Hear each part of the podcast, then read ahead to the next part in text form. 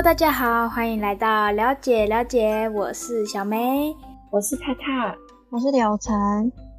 上一集和大家介绍到了狗医生贝贝，其实贝贝在狗医生比较多的是在特教学校和日照中心服务。我很好奇，贝贝是怎么到这些机构去服务的啊？台湾狗医生协会呢，在服务的这个媒合上，它也提供了非常多元的服务的管道。让我们这些志工们可以去针对狗医生不同的个性，去筛选自己适合的服务场域跟服务的属性。所以说，呃，我们在这几年的服务当中，我也慢慢观察到了，诶，贝贝喜欢什么样的服务环境？贝贝喜欢跟什么样的服务对象互动？所以，其实贝贝妈，你自己也有发现你自己因为到狗医生去上课，然后有不一样的变化。我觉得在服务过程当中，很多的成长都在人身上。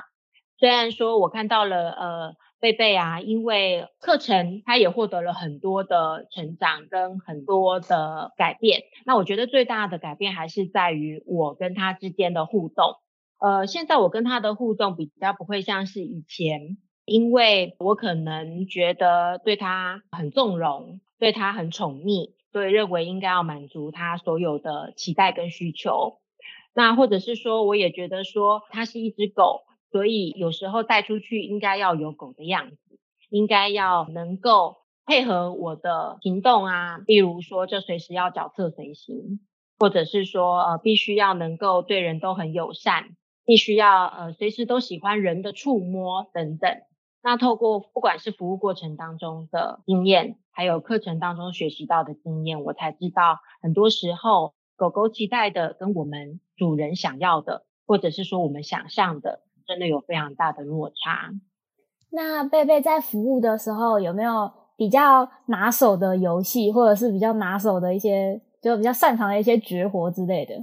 呃。贝贝最喜欢的，当然第一个讲到的就是吃嘛，所以说其实透过吃来做一些互动，都是他擅长的。那比如说他呃很喜欢的，就是把头放在我们的服务对象，比如说阿公阿嬷的脚上，跟阿公阿嬷塞奶，那他就会用他的下巴，把他的下巴贴在阿公阿嬷的腿上，然后让阿公阿嬷摸摸他的头。那这个活动呢，可以促使阿公阿嬷伸出手来摸贝贝，那也透过这样子可以做一些手部的复健练习。那贝贝比较多是在特教学校和日照服务、日照中心服务嘛？那一般服务对象会有什么，就是比较正常的反应吗？嗯，呃，因为贝贝是一只二十三公斤的米克斯，所以相对于一般的狗狗来说，它是比较大型的狗狗。那这样子的狗狗进到一个室内空间来说，多半会让服务对象产生一定程度的压迫感，除非你是原本就对跟大狗互动有很多经验的人。否则的话，多数的人看到中大型的狗狗进到呃我们的服务的地方的时候，呃，难免都还是会觉得哇，这只狗怎么这么大？那贝贝本身是刚刚有讲到，它是一只米克斯嘛，其实就是路边随处可见的黄色狗狗啊。那多数的人看到这样子的狗狗，也会担心说它会不会咬我？那它不要靠近我好不好？所以其实我们在服务过程当中，尤其是在初次服务的场域，我们很常遇到的其实是拒绝，因为体型太大，所以拒绝你们去服务他们。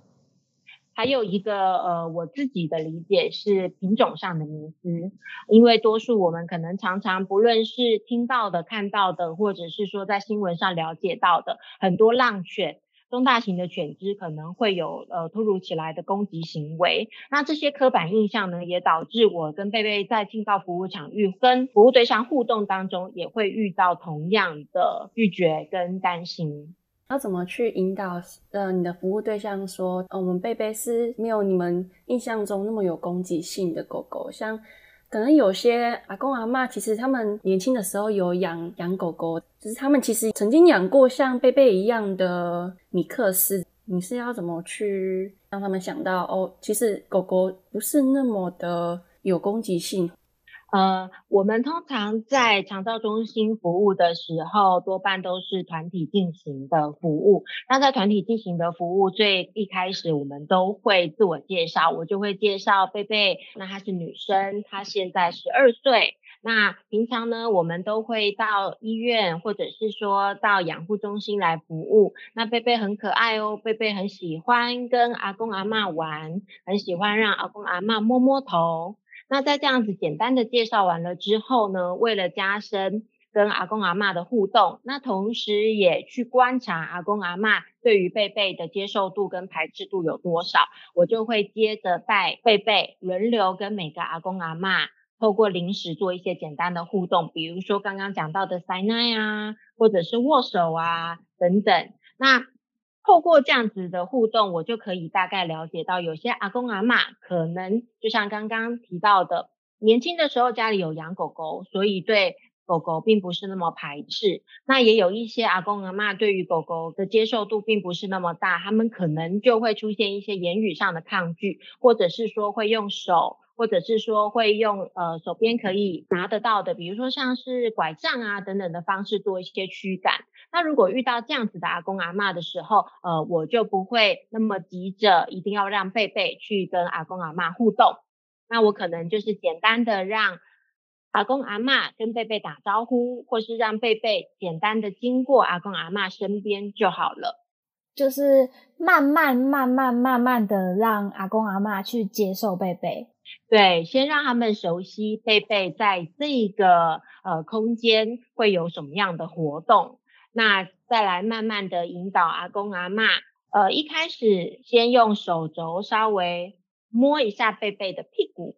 或者是说先用手臂、手背等等先摸一下贝贝的身体，最后呢再引导阿公阿妈。用手掌来摸贝贝的头，或者是摸下巴等等不同的位置，呃，所有的服务都是用渐进式的方式来进行。那对小朋友也是这样吗？对，贝贝固定会在呃早期发展中心去做服务。那他陪伴的对象就是一些呃身心障碍的孩子，大概是三到六岁不等的孩子。那这些孩子们比起长辈来说，他们又有不同程度的抗拒。第一是他们对于贝贝这样子体型，几乎是跟他们身高一样，体重可能比他们还重，这样子的狗狗多半会有的。呃，反应就是惊吓，还有哭泣。那身心障碍的孩子，因为不太能够透过语言来做表达，所以说他们只能够用哭泣的方式来反映他们的情绪。那除了哭泣以外，也有可能会伴随尖叫声。所以我记得我们在最早一开始进到这个呃早期发展中心去做服务的时候，大概一个学期里面有三分之二个学期。的这些跟贝贝相处互动的同学们都在轮流的哭泣尖叫，那是一直到了慢慢的学期末，到了下个学期开始，突然某一天我跟老师上完课在聊天之后，我们才突然惊觉，哇，今天怎么这么安静，没有任何一个孩子有哭泣跟尖叫的行为，我们才知道啊，原来孩子开始慢慢熟悉贝贝的陪伴了，就是也是。去慢慢的接受贝贝的存在。对，那在贝贝服务的过程中，或者是你在当志工，就是看贝贝和带贝贝跟服务对象接触的整个过程中，有没有遇到比较特别印象深刻的事情？就是感动的啊，或者是惊讶的？呃，其实刚刚有讲到，我最早一开始对于狗医生服务有蛮大的迷思。呃，我就幻想着，当我们进到一个服务的空间的时候，我们会受到服务对象热烈的欢迎。那每一个在场的人都会很乐意跟佩佩互动。但是，当我们第一次开始正式披上医生袍要去服务的时候，我才发现一切跟我想象的都不一样，就是心里面落差。对，就是我刚刚讲到的抗拒。那。呃，我们在第一次服务的地方是，也是一个长照中心。那里面的阿公阿嬷，呃，有的每个长辈对于狗狗的接受度不一，有的长辈对于狗狗非常的热情，会一直叫贝贝的名字，那一直希望贝贝到他的身边，可以跟他互动。那我们就如同我刚刚讲到的，带着贝贝一一的去跟在场的阿公阿嬷打招呼的时候呢，呃，我就遇到了一个阿公，他远远的看到贝贝要靠近他的时候，就开始拿起手边的拐杖，开始要驱赶贝贝。那那个拐杖当然就打到了贝贝的脚。那贝贝后退了两步，我也吓到了。不过，因为我们透过一些前端的一些职前训练，我们就知道说每个服务对象可能都有不同的反应。那我们在现场还是必须要去做一些弹性的调整。所以当下我就决定先略过他，改跟他旁边的其他的长辈去做互动。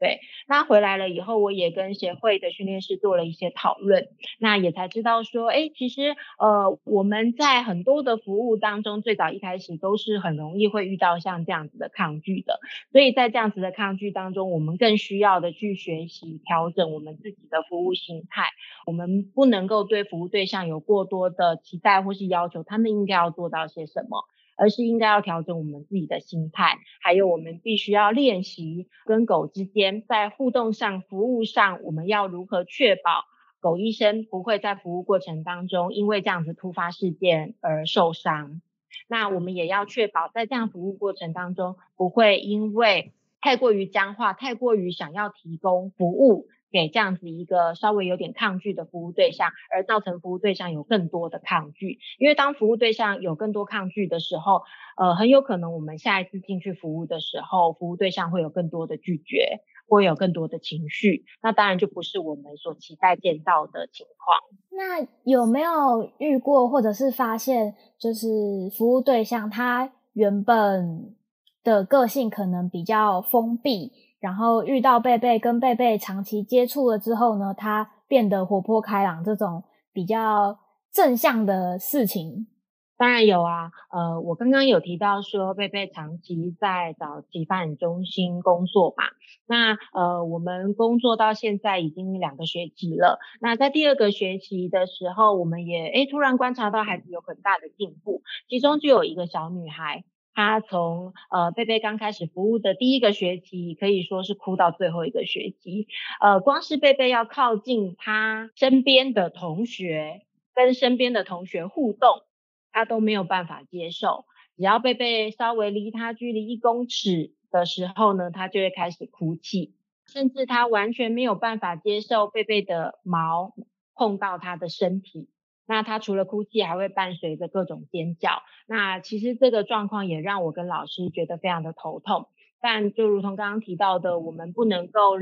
呃让服务对象有更多的抗拒，我们必须先让服务对象习惯贝贝的存在。所以说，我们的所有的互动都是在他旁边进行，以让他看得到为原则，但是又不让他直接的去碰触，直接的去操作。那慢慢的就发现说，哎。其实，呃，他的哭声好像慢慢变得越来越小了，尖叫的情况好像也停止了，甚至他的眼神开始会出现追视，就是当贝贝从教室的这一端移到另外一端，跟其他同学互动的时候呢，他的眼睛会追着贝贝跑，可以看贝贝在哪里。当贝贝咬着球跟其他的同学玩的时候呢，他会看球移动的地方，会看贝贝移动的地方。那刚刚有提到说，呃，这些身心障碍的孩子，光要让他们做到追视、注视同一个物体的移动，都已经是一件非常不容易的事情了。那尤其又要训练到他们专注，更困难。那慢慢发现到这样子的进步之后呢，我也跟老师讨论，我们就开始尝试让贝贝。可以跟这个同学有多一点的互动。那我们首先做的做法就是让贝贝停留在这一个同学旁边的同学多一点。也就是说，我们不直接跟这个同学互动，但是我们让贝贝跟旁边的同学互动，但是屁股是靠近这个同学的。然后结果我们就发现，哎，有一天他偷偷的把手伸出来摸了一下贝贝的屁股，我们就发现，哎。他好像慢慢的喜欢，慢慢的好奇贝贝喽。那接下来我们才开始引导他，呃，让他跟贝贝互动，让他让他跟贝贝呃一起做一些呃手部肌肉的练习，或者是说让贝贝开始把头放在他的肩膀上，让老师带着他的手来帮贝贝梳毛。那这些都是我们在原本第一个学期完全没有办法想象会出现的状况。诶，刚刚有提到，就是小朋友会，就是一开始会哭、会尖叫嘛？那会不会因为就是很多小朋友轮流来，然后或者是同时来，然后就吓到，因为声音太大吓到贝贝？呃，刚刚有讲到说，贝贝其实是一只非常冷静的狗，所以它对于声音的部分并不那么敏感。比如说，呃，外面有鞭炮声。或者是打雷的声音，呃，甚至是呃庙会经过有一些阵头的一些敲锣打鼓的声音，它都没有什么反应。那同时，他也对于小孩的接受度非常高，所以这也是我当时觉得他是应该可以胜任狗医生这个工作的一个特质，一个主因。呃，确实，他跟着我们一起进入到早期发展中心去服务的时候，他对于孩子的哭闹跟尖叫声是不会做任何的反应的，他就是能够听从指令，比如说让他趴在垫子上休息。那老师开始准备要上课了，开始要跟同学互动了。呃，cue 他起来，他就会开始动作这样子。所以说，呃，这也是为什么后来我会比较多时间是在早期发展中心服务的一个主因，就是贝贝可以胜任这样子一个比较嘈杂的工作环境。那同时，它也是一个可以拿捏跟小孩互动分寸的狗狗，它不会有过多兴奋的举动，比如说在教室里面不停的跳跃，或者是说它会有一些要求性吠叫的一个行为。来吓到小朋友，是一只非常淡定的小朋友。跟他他家的 QQ 相比，他很冷静。对，因为他他家里有一只非常非常非常非常兴奋的小狗。那就是最近因为疫情的关系嘛，就会减少出门散步的机会，然后也减少服务的次数，都是待在家里比较多。贝贝会不会就是心情上有什么不一样的变化，就不能出去跑跑运动？当然有啊，他因为疫情的关系，所以散步的次数缩减，那范围也都变得是在居家附近的街道为主。那过往在服务上，我们大概每两周至少会有一次的服务，这个也都没有办法进行，所以贝贝很明显的就会出现一些拒食，有不爱吃东西的情况，甚至有一些原本很喜欢的零食，现在也都不那么爱吃了，所以就只能多陪他玩，多陪伴他，就是弥补一些可以出去跑跑的这种行为，对不对？对，所以在居家空间当中，玩具很重要，还有一些嗅闻活动的安排也都很重要。那呃，甚至有时候我也会像现在疫情稍微趋缓了，但我们的那个呃学校现在还没有开始的进行服务的时候呢，我其实也会带他到他以前上班的地方，到外面去散步。让他能够诶稍微熟悉一下，诶这是我上班的地方，那就会发现他有时候呃晃啊晃啊，就会晃到门口去坐好，等着要进门去上班。我想上班，我想上班，让我进去上班。对，那呃我们前面最一开始的时候有提到，贝贝因为一些原因，就是有一段时间是暂停服务的，是因为健康出了问题。那贝贝现在还好吗？呃，贝贝最近的血检指数，还有最近的回诊医情形，医生都觉得非常好。那呃，过往因为他呃有艾利西体的因素，所以说常常会出现那个呃血检指数无法过关，那就导致没有办法施打疫苗这样子的状况。那在协会当狗医生，其实有非常严格的标准，就是你必须呃。每年都要是打疫苗，那你的体检的部分也都必须要过关，你才能够去进行认证考，然后才能够换证，继续担任狗医生。那在去年的时候，去年初的时候，贝贝就是因为血检的部分没有办法过关，所以医生不同意他打疫苗，所以我们就暂时中断了一段时间。那当时也曾经想过，是不是干脆就先让退贝贝退休算了。但也就如同刚刚提到的，贝贝其实是很喜欢往外跑的狗狗。那他在服务过程当中，其实也获得蛮多的乐趣。那我也因为跟他一起搭配服务，也获得了很多成就感。所以我们真的很不想放弃。那就也非常幸运，就是在跟医生一起努力的状况下，终于拿到了一份还不错的血检报告。那终于医生也同意可以打疫苗了，所以我们又呃重新报名了换证的考试，再继续这条狗医生之路。所以其实贝贝现在是一个健康的好宝宝。对。那有没有什么想要和贝贝一起做的事情，但是现在还没有完成的？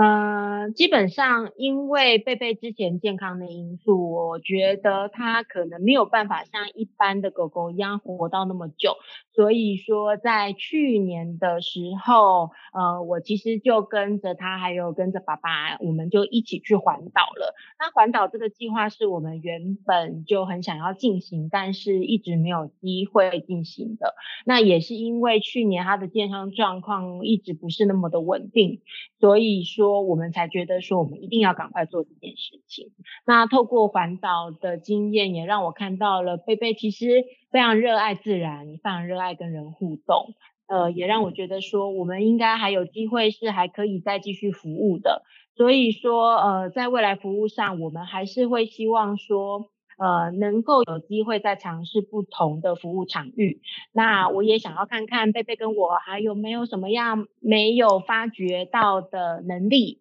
所以我觉得我目前跟贝贝最想做的事是希望说这个疫情能够有机会赶快结束，能让我们协会的呃所有其他的服务的场域都能够重新开始，那我们才能够有更多服务的机会。对，刚刚其实有提到，就是有带贝贝去环岛，其实贝贝的粉丝专业有分享了很多贝贝的日常跟出去玩的一些照片，如果我们会把。贝贝粉丝专页连接提供给大家，大家可以去关注看看，非常可爱。那其实时间也差不多了，我怕贝贝会来抗议，我们把他妈妈抢走抢太久了。那其实我觉得呢，贝贝不管跟爸爸妈妈在一起，不管做什么事情，一定都会很快乐，因为他遇到了很爱他的家人们。那在节目的最后，贝贝妈有没有特别想要跟大家说的话？就像刚刚我一开始提到的，贝贝是一只米克斯。那最早一开始，呃，要进行狗医生服务的时候，我也很担心说，米克斯狗狗在一般人的眼里其实并不那么讨喜，那呃，也并不是那么多人喜欢跟他们互动。但呃，在服务的过程当中，其实我也才发现说，诶，很多人其实是真的很乐于跟狗狗互动。那在适当的引导下，其实都能够跟狗狗相处得很好的，所以我希望呃大家碰到米克斯狗狗的时候呢，能够少一点点拒绝，那多一点点接纳。我相信其实呃我们在生活当中都能够跟所有的狗狗能够是有一个更好的互动，还有更好的陪伴的。那就是少一点点拒绝，多一点点接纳，就是希望大家可以一起爱护狗狗。那我们今天节目就差不多要结束啦，我们谢谢贝贝妈，谢谢贝贝，谢谢大家，嗯，大家拜拜。谢谢小梅、太太还有柳晨，大家拜拜。谢谢，谢谢。